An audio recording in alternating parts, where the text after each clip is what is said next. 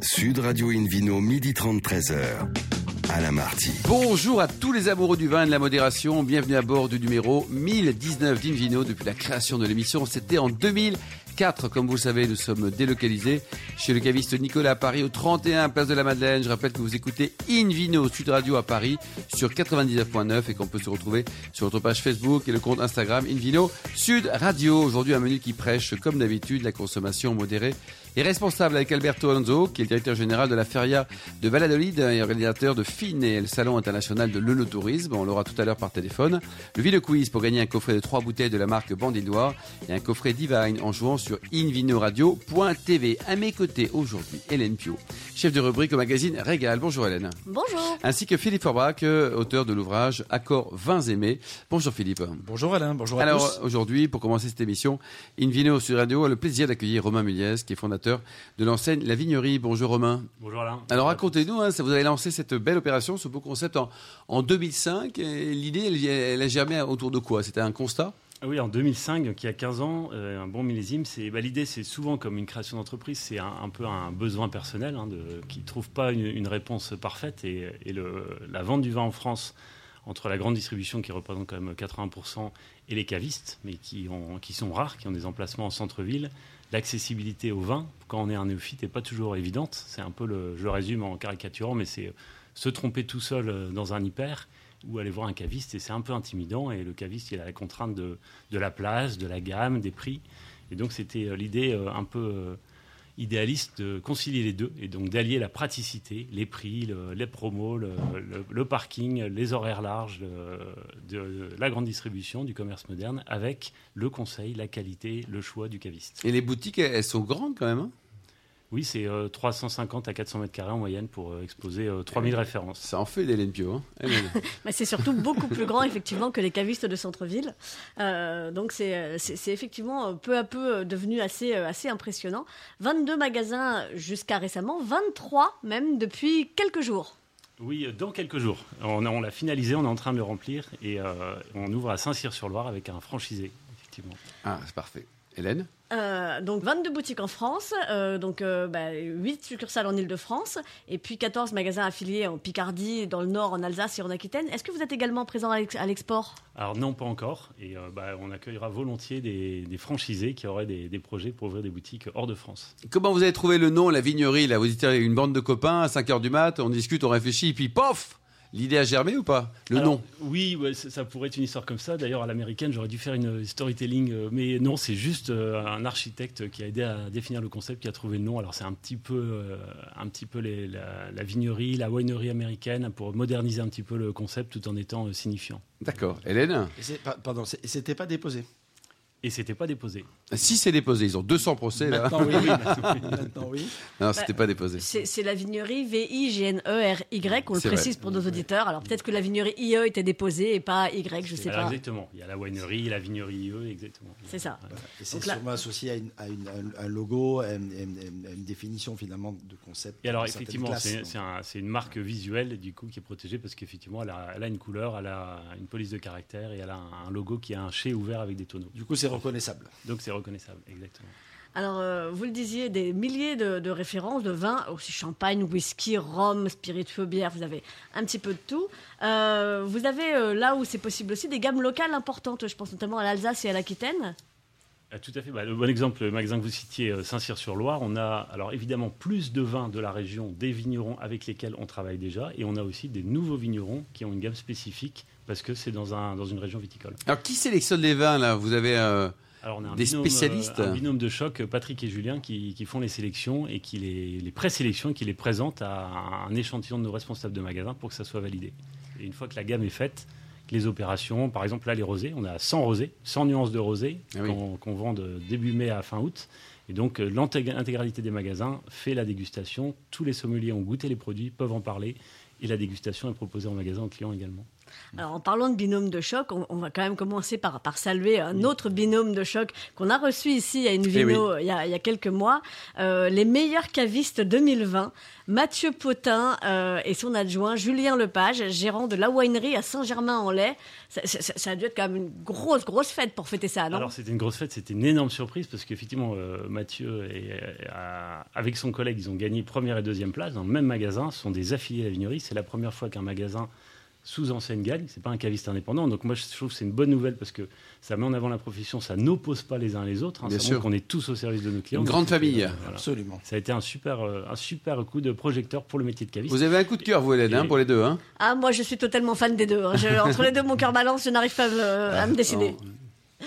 Je, je suis à Saint-Germain-en-Laye tous les samedis, tous les dimanches. Je, je- je campe devant la boutique. Le samedi, c'est l'un, le dimanche, c'est l'autre. qu'il y avait un- effectivement un- C'est ça. Il y a un ça, pic. ça a eu un impact, effectivement, sur, Ah oui, sur- ça, sur- ça a sur un les impact. ventes Alors, c'est un impact sur la fréquentation du magasin, mais surtout énormément par les vignerons qui le contactent pour avoir un retour dégustation, pour présenter les produits, etc.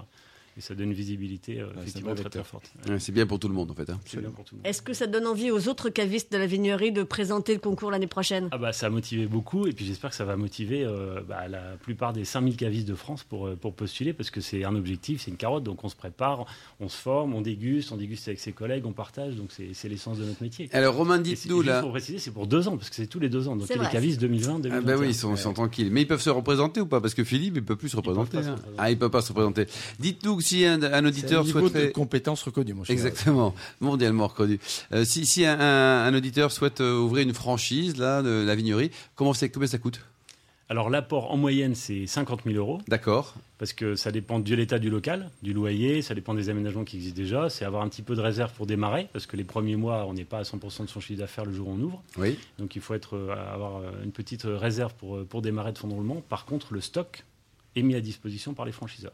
Oui, ça c'est pas mal. franchisé N'a pas de trésorerie, n'a pas d'achat, n'a pas de paiement, n'a pas de, de traite à, à régler. Il s'occupe uniquement de faire partager sa passion à ses Et clients. Généralement, ce sont des couples ou pas? Parce que cette notion de couple est. Ah non, pour un- l'instant, on n'a pas de, on n'a pas de couple. Ah bon, d'accord, ce sont des. Et à ma connaissance, Mathieu Potin et Julien Lepage ne sont pas en couple non plus, je tiens à le préciser. Allez, Romain, pour terminer, votre meilleur souvenir de dégustation à titre personnel Est-ce qu'il y, a- il y a un vin, un champagne qui vous a ému euh, quand vous avez dégusté euh, On vous demandera après avec qui, mais commençons par le début. Beaucoup, mais une, une émotion récente, c'est euh, Chardonnay de la Bouche du Roi qui a recréé un vignoble d'un Ah oui. seul tenant dans la plaine de Versailles, dans le cône protégé du château de Versailles, Ouais. avec d'un côté de la forêt, un côté un mur. C'est tout bio.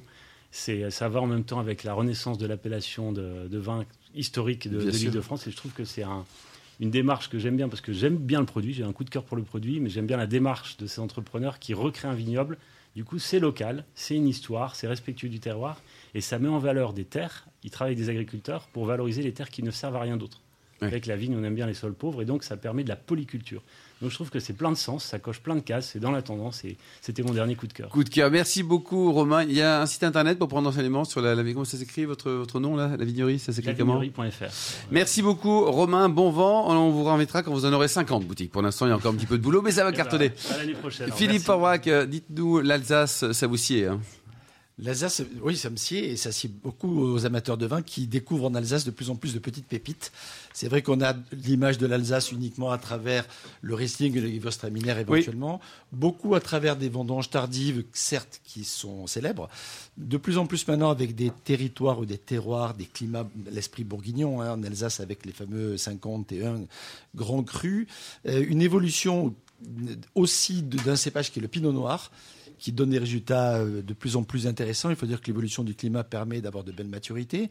Et puis je pense que les Alsaciens ont pris confiance en leur capacité à produire du pinot noir sans, en avoir à en rougir par rapport notamment à leurs copains bourguignons. Ils se sont dit finalement euh, qu'en face, en Allemagne, Oui. et notamment sur les contreforts du Kaiserstuhl, par exemple, qui est ce grand volcan qui est de l'autre côté quasiment de la frontière au niveau de, de Strasbourg, euh, légèrement plus au sud, dans la, la forêt noire, ils arrivaient à faire des très jolis Alsace, des très jolis pardon, pinot noirs de qualité qu'ils valorisaient bien aussi en termes de prix. Alors ils se sont dit, ben, pourquoi pas nous? Et oui. et donc, ils se sont mis. Et donc, l'Alsace est vraiment très, très euh, euh, flamboyante, je trouve, en ce moment. Euh, et on sort du cliché, justement, du, du, du vin de choucroute, de, de, de charcuterie ou de brasserie. Oui, ça va au-delà. De- C'est vraiment une vraie qualité. Combien ça coûte d'ailleurs, Philippe, une bonne bouteille de Pinot Noir d'Alsace? Parce que on sait qu'en Bourgogne, c'est pas toujours donné euh, pour, pour l'Alsace. En Alsace, automatiquement, on est bien moins cher, parce qu'en Bourgogne, il n'y a, quasiment pas de limite. Euh, le prix moyen d'un- déjà d'un bon pinot noir d'Alsace, on est entre- autour de 20 euros. 20 euros la 25 bouteille. euros. Romain, vous en vendez à la Et, vignerie des, des vins d'Alsace Oui, ou tout à pas fait, tout à fait. et, et ça cartonne bien ou alors ça reste confidentiel Bah, train- ou- Oui, bah, c'est un- je pense que on les redécouvre, hein, et sans doute avec peut-être une petite évolution déjà qu'on sent du climat. Il y a des produits exceptionnels avec des rapports qualité-prix. Moi, c'est euh, personnellement, j'aime Coup de beaucoup. cœur les- aussi. Franchement, franchement. Donc il y a l'appellation Alsace je viens de- dont je viens de parler rapidement. Il y a le crément d'Alsace qui fonctionne très bien. Je pense que peut-être Romain, la, la vignerie, vous en avez aussi parce que c'est le crément leader, euh, l'effervescent leader en, dehors de la Champagne, même s'il y a de très bons créments en Bourgogne, dans la Loire ou ailleurs. Et puis il y a une petite appellation qui est assez méconnue qui s'appelle le Klemner d'Eli- d'Eligenstein. Il faut prendre un peu sa respiration de temps en temps, mais clair. ça fonctionne plutôt pas mal. C'est une commune qui est située euh, au, au sud de Strasbourg, entre Bar et Aubernay. C'est une commune viticole ancienne. hein. Le bourgmestre, le maire de, de- oui. de- de cette commune, il y a très longtemps. Et au fronton d'ailleurs de la commune, il y a toujours marqué euh, la famille Wans, producteur de, de vin, était bourgmestre ici, etc. Enfin, il y a, il y a- il y a- il y a une, une phrase sculptée quasiment dans la pierre qui indique que cette commune est viticole depuis très très longtemps et qu'on y produit un vin singulier élaboré à partir d'un cépage qui est originaire du, du Savagnin. Le Savagnin, c'est un cépage que l'on connaît beaucoup chez nous, plutôt dans le Jura. hein.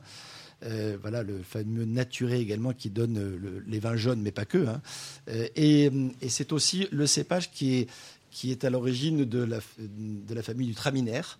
Et ce Savagnin rose euh, est le cépage utilisé effectivement à Heiligenstein.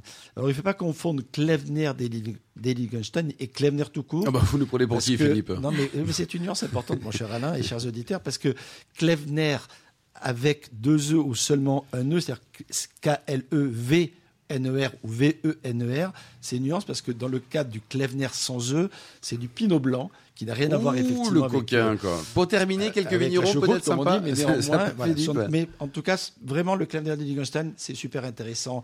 C'est fruité, épicé, ça se conserve très bien et ça va très très bien en termes de gastronomie, au-delà, j'allais dire, des, des- des plats régionaux et sur des, des grands plats. Alors j'ai cité la famille Vance tout à l'heure qui produit effectivement euh, le Charles Vance, mais il y a également euh, voilà Mecker, Hutt, euh, Dur, Jean-Michel Dur, DU 2R qui, fait des, des, des, comme euh, Charles Bock également. Pourtant, ça fait plutôt penser à la, à la bière, c'est bière, ça quoi, le Bock. hein. oui. Mais le, le- voilà, le, le Bock tient, tient la table également. Euh, voilà, il y, en a- il y en a un certain nombre. Bon, on mais pas louper. En ça, plus, ça- très ça vaut la peine. La commune est belle. Oui. Euh, comme souvent en Alsace, C'est fleuri, accueillant. On peut aller visiter les caves et on est bien reçu. Merci beaucoup Philippe Orbrac. On se retrouve dans un instant au bar à du caviste Nicolas, place de la Madeleine, avec le Vino Quiz pour gagner les coffrets Bandit Loire et Divine. Sud Radio Invino, midi 30, 13h. Alain Marty. Retour chez le caviste Nicolas à Paris, place de la Madeleine, pour cette émission délocalisée. D'ailleurs, vous qui nous écoutez chaque week-end, n'hésitez pas à nous contacter sur notre page Facebook Invino ou notre compte Instagram Invino Sud Radio pour nous indiquer vos vignerons favoris. On retrouve Philippe Forbrac, qui est notre favori aussi, pour le Vino Quiz, Philippe. Oui, je vous en rappelle le principe, même si vous le connaissez bien maintenant. Chaque semaine, nous posons une question sur le vin et le vainqueur gagne de très beaux cadeaux. Écoutez donc, cette semaine, un coffret de trois bouteilles de la marque Bandit de Loire, un coffret Divine et le livre Eunotourisme et spiritueux en France et dans le monde aux éditions Erol. Rappelez-vous la question de la semaine dernière qui Oui. était à qui a initié Timothée Hébrard du château Trianon au métier de vigneron? C'est une question euh, Oui. fondamentale quand même. Est-ce que c'est réponse A son père, réponse B Céline Dion, réponse C son cousin, ou réponse euh, voilà et tout ça et Oui. la bonne réponse était Céline Dion. euh, Non, mince. ni son cousin. Ni son cousin. C'était son papa que nous saluons Son papa. d'ailleurs. Ah, donc là, c'est la bonne réponse cette semaine. Exactement. Concentrez-vous sur la question de ce week-end. Donc, euh, en fondant la vinerie, quel est l'objectif principal de Romain Mulez Rendre le vin accessible en proposant un excellent rapport qualité-prix, ça c'est la réponse A. La réponse B, c'est proposer des balades dans- les vignes à cheval. Oui. Réponse C, créer une nouvelle cuvée en mélangeant bière et vin. Très bien. A, B ou C. Là, je Oh, vois qu'il y a Justine et, Angéline qui ont travaillé. Quoi. Pas le cocktail. Euh, alors pour répondre, on vous le souhaite hein, gagner euh, le coffret de trois bouteilles de la marque Bandit de Loire, le coffret Divine et le livre surtout, hein, finalement, de Absolument. tourisme et spiritueux en France et dans le monde aux éditions Erol. Rendez-vous toute la semaine sur le site invinoradio.tv, rubrique Vino Quiz. On vous souhaite d'être tiré au sort parmi les nombreuses bonnes réponses. Merci beaucoup Philippe Aubrac. Invino Sud Radio accueille maintenant par téléphone Alberto Alonso, qui est directeur général de la Feria de Valladolid et organisateur de Finet. Bonjour Alberto. Bonjour. Alors Bonjour. racontez-nous, d'abord on est très content de vous accueillir euh, à, à bord de cette émission Invino Sud Radio. Racontez-nous parce que vous allez organiser euh, encore, si je puis dire, un événement international sur le thème de l'œnotourisme dans votre belle ville d'Espagne qui est située à peu près à, à une heure de train de, de- de Madrid, euh, mi-juin, le- les 9 et 10 juin. Alors racontez-nous ce, ce festival, ce salon sur l'œnotourisme. Exactement. Et nous sommes les organisateurs du salon FINE, qui c'est le salon international de l'énotourisme, qui est un salon monographique euh, professionnel euh, pour promouvoir le développement commercial des cartes et des territoires avec euh, son contact avec les tours opérateurs et les agences de voyage. Alors Alberto, l'an passé, donc il y avait des exposants qui étaient surtout espagnols et portugais. Euh, cette année, est-ce que les, mal- malgré la crise et les conditions sanitaires qu'on connaît, est-ce que les, les vignerons sont fidèles? Est-ce que les routes des vins viennent également et sont heureux de se retrouver chez vous pendant deux jours? Vous avez dit bien, les, les, le projet, c'est un projet international, mais c'est vrai que la pandémie nous a affecté comme à tous nous. Et, les présences des exposants, c'est principalement des, marchés espagnols et portugais. On, avait, on, doit faire un, travail pour, pour, pour, pour c'est aussi un, point de, de rendez-vous pour les marchés français et italiens. Mais en cette occasion, c'est vrai que nous avons focalisé sur les marchés espagnols et portugais. Et les, les visiteurs, dites-nous Alberto, donc vous avez quand même des visiteurs qui viennent d'Espagne et du Portugal aussi, mais il y a aussi Uh-huh. plusieurs pays, on, on m'a dit qu'il y avait plus de 17 pays qui étaient représentés, soit en présentiel, c'est-à-dire en vrai, soit alors par digital. Exactement. Nous, avons deux deux types de visiteurs, de visiteurs différents. Euh, le premier type de visiteurs, c'est euh, les agences de voyage qui viennent euh, librement pour, pour visiter le salon.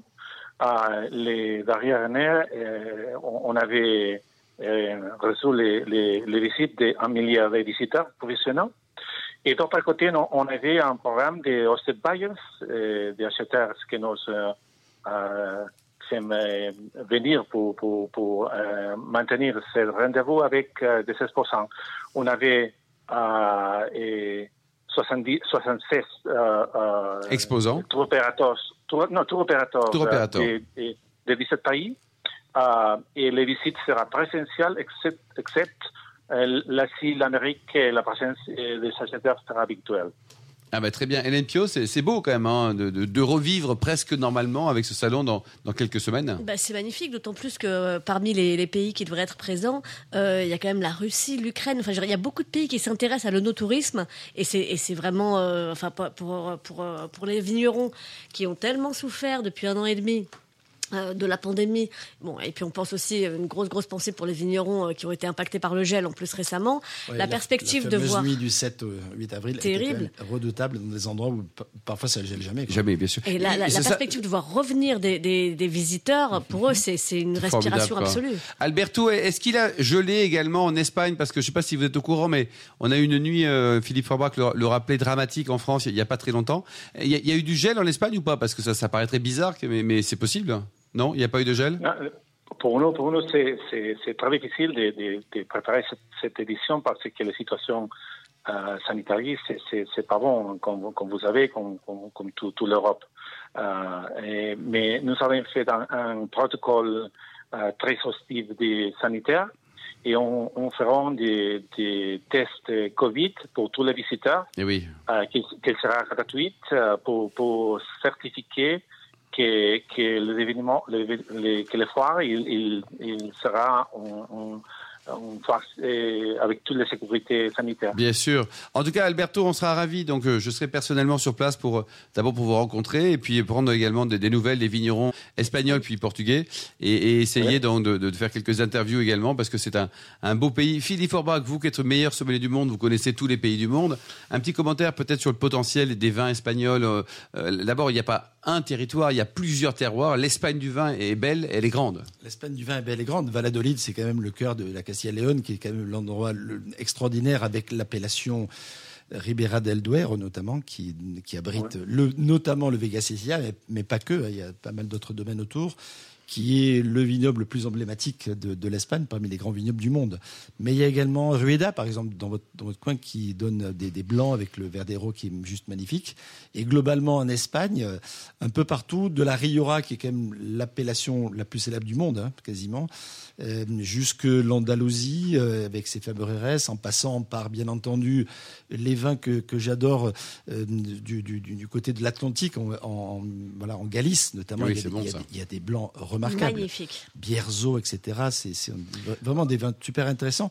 Il y a, je trouve que on, on, on redécouvre aussi l'Espagne viticole, oui. Que les vins restent. Bon, il y a quelques vins très chers, ok, très bien. C'est les stars, euh, comme toujours. Mais il y a beaucoup de vins à des prix euh, super abordables et vraiment super intéressant en termes de qualité. Romain Mullier, dites-nous alors en tant que, que fondateur et de président de, de, la vignerie en France, donc avec ses, ses 22 boutiques, un caviste en France, enfin, entre le caviste et la, et la, grande distribution, on en a parlé tout à l'heure. Vous, vous, connaissez un peu les vins espagnols? Vous avez quel, quel type d'image? Parce qu'on voit que Alberto Alonso euh, fait beaucoup d'efforts là pour promouvoir le no-tourisme en Espagne. Euh, vous, avec euh, votre œil de, de, distributeur français important, bah vous en pensez quoi? oui, C'est un très très beau vignoble effectivement, mais euh, c'est une très grande frustration aussi de vendre des vins du monde en France parce que le marché est petit et rendre hommage à la diversité avec une offre qui soit économiquement viable et qui rende hommage à, à ce qui se fait, c'est très difficile. Ouais. Donc souvent, malheureusement, on est à la portion congrue avec quelques références et, et qui sont loin de, de donner euh, la dimension de ce qu'il peut y avoir. Alberto, on parle souvent de nos tourisme à bord de l'émission Invino Sud Radio et on cite souvent l'Espagne en, exemple parce que c'est vrai que c'est un pays qui est, précurseur. Il y a des bodegas absolument magnifiques. On n'en est pas au niveau de la Napa Valley avec le Disneyland du vin, mais franchement c'est merveilleux ce que vous faites avec des beaux bâtiments. Comment est-ce que l'Espagne a, décidé l'Espagne a décidé plus vite que nous Français de se lancer dans cette démarche ou alors c'est un peu le, le, le fruit du hasard? Vous en pensez quoi, Alberto Alonso? Mais, mais, mais, cette idée, on, on, a, on avait travaillé avec cette idée euh, les euh, trois années. Euh, mais on, on pense, vous, vous, avez parlé de l'importance du vin d'Espagne, je vais, euh, je vais dire que, que le projet, c'est un projet international. C'est vrai qu'on que on avait travaillé beaucoup pour, pour, pour, pour, pour, travailler avec des CAF de France et de l'Italie mais les, les, premières choses qui, qui, qui transmettent cette intention d'internationalité, c'est la participation portugaise, Et oui. qui sera, il sera très, très, très important avec, avec du vin de, de, de Porto, d'Alentejo, de Beira, de, de, de, de, de tous les, tous les types de vins portugais et, il est attractif pour le tourisme euh, pour la Absolument. Absolument, Alberto. Euh, euh, Alberto, Philippe Forbach, vous en pensez quoi exactement de, de la route des vins au Portugal? Parce qu'on a beaucoup parlé de, du vignoble espagnol qui est, qui est vraiment magnifique, mm -hmm. mais il faut pas oublier le Portugal. D'abord, il n'y a, a, pas que du Porto, il y a, mais il n'y a pas que. Non. Et les paysages sont aussi souvent somptueux. Ah, de, que ce soit dans la région du Vino Verde jusque dans l'Algarve au sud, on, a, on profite euh, en plus d'un parallèle rapide entre la côte atlantique et, et, ses caractéristiques. On peut en profiter quand même un peu, même si l'eau est relativement fraîche pour les gens qui voudraient aller se baigner. Mais les tuyaux se baignent rarement. Et les vignobles, même la Normande n'y va pas. euh, alors, je dirais qu'il y, a, il y a trois aspects dans le vignoble Portugal. Il y a le, il y a le vignoble insulaire avec Madère, qu'il ne faut pas oublier parce que ça fait partie, bien entendu, de l'histoire du Portugal. Et Dieu sait si c'est beau, si c'est bon. Euh, si c'est aussi d'un bon rapport qualité-prix, parce qu'on trouve des madères juste incroyables des, à des prix qui sont, qui sont accessibles en tout cas. Il euh, y, y, a Porto. Et Porto, c'est un joyau. C'est pas, pas pour rien que le, le territoire est classé par l'UNESCO depuis déjà longtemps, que le, que le terroir a été sculpté par les différentes générations de vignerons qui sont quand même allés euh, voilà, creuser. Faire des terrasses faire... incroyables. Exactement. Sur, sur, sur, des, sur des, des, parois quasiment verticales. Enfin, c'est un truc de dingue ce qu'ils ont fait. C'est juste à couper le souffle, comme on le dit, euh, et, et, et, à donner soif quelque part parce qu'il fait très chaud l'été, assez frais. Avec donc, modération, mon philo. Dans les hein. deux cas, on a oui. envie de. Avec, voilà, avec modération, mais avec beaucoup de délectation en tout cas. et, et c'est vrai que Porto, la ville de Porto, qui aujourd'hui euh, se renouvelle, Villanova di Gaia, qui a refait tout son, sa zone piétonne en bordure de, du Douro, etc., qui, donne un panorama splendide sur la ville de Porto et vice-versa. C'est très beau, le, fameux pont Eiffel, etc. Il y a vraiment un joyau. Il y a la vallée du Douro qui remonte jusqu'à l'Espagne, bien entendu, et qui devient ensuite euh, Duero de l'autre côté, qui, commence par le Duero finit par le Douro, d'ailleurs, puisque ça, ça, ça, va vers l'Atlantique.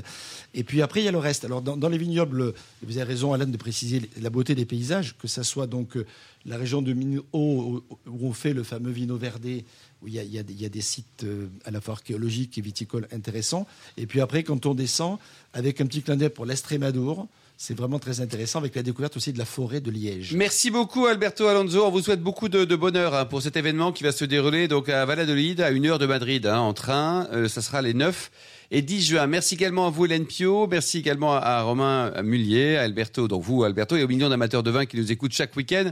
Un clin d'œil à Angéline, à Justine qui ont préparé cette émission, ainsi qu'à Sébastien pour la partie technique. Fin de ce numéro d'Invino Sud Radio. Pour en savoir plus, rendez-vous sur sudradio.fr, invinoradio.tv, la page Facebook Invino, notre compte Instagram Invino Sud Radio. On se retrouve demain à 12h30 pour une nouvelle émission, toujours délocalisée chez Nicolas le caviste fondé en 1822. Nous recevons Émeric Petit, propriétaire des vignobles de Tournefeuille, et puis, et Raphaël Knapp, directeur général du château Laborie à Suse-la-Rousse. D'ici là, c'est le moment. Excellent déjeuner, restez fidèles à Sud Radio. Encouragez tous les vignerons français et surtout respecter la plus grande démodération.